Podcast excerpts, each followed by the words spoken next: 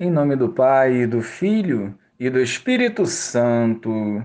Amém. Bom dia, Jesus. Socorrei-nos em nossas fraquezas, para que em comunhão contigo possamos viver a santidade.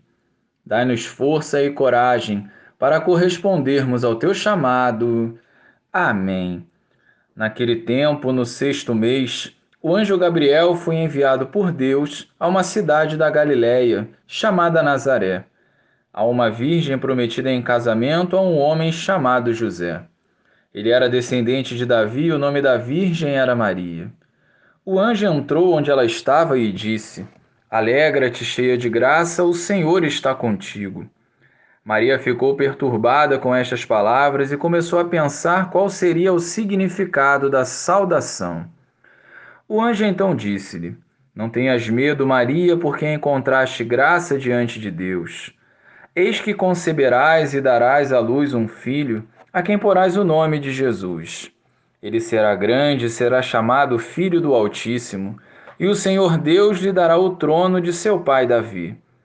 Ele reinará para sempre sobre os descendentes de Jacó, e o seu reino não terá fim. Maria perguntou ao anjo: como acontecerá isso se eu não conheço homem algum? O anjo respondeu: O Espírito virá sobre ti, e o poder do Altíssimo te cobrirá com sua sombra. Por isso, o menino que vai nascer será chamado Santo Filho de Deus. Também Isabel, tua parenta, concebeu um filho na velhice. Este já é o sexto mês daquela que era considerada estéril, porque para Deus nada é impossível. Maria então disse: Eis aqui a serva do Senhor, faça-se em mim segundo a tua palavra. E o anjo retirou-se. Louvado seja o nosso Senhor Jesus Cristo, para sempre seja louvado. Com alegria, a Igreja celebra hoje o dia da Imaculada Conceição. Maria foi preservada do pecado e escolhida por Deus para ser a mãe de Jesus. Ou seja, com o seu sim, tornou-se participante da redenção da humanidade. Isabel testemunhou isso dizendo: É a mãe do meu Senhor. Em dois momentos, Maria revelou a verdade da sua Imaculada Conceição.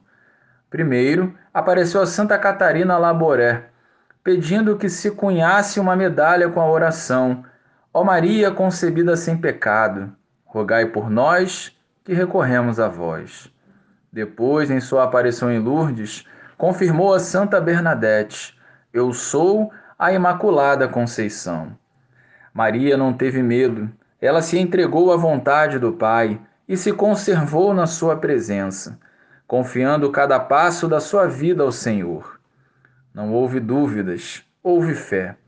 A seu exemplo, nesse dia especial, roguemos ao Senhor para que tenhamos um coração puro, solícito e disponível para que as nossas vidas sejam segundo a palavra de Deus.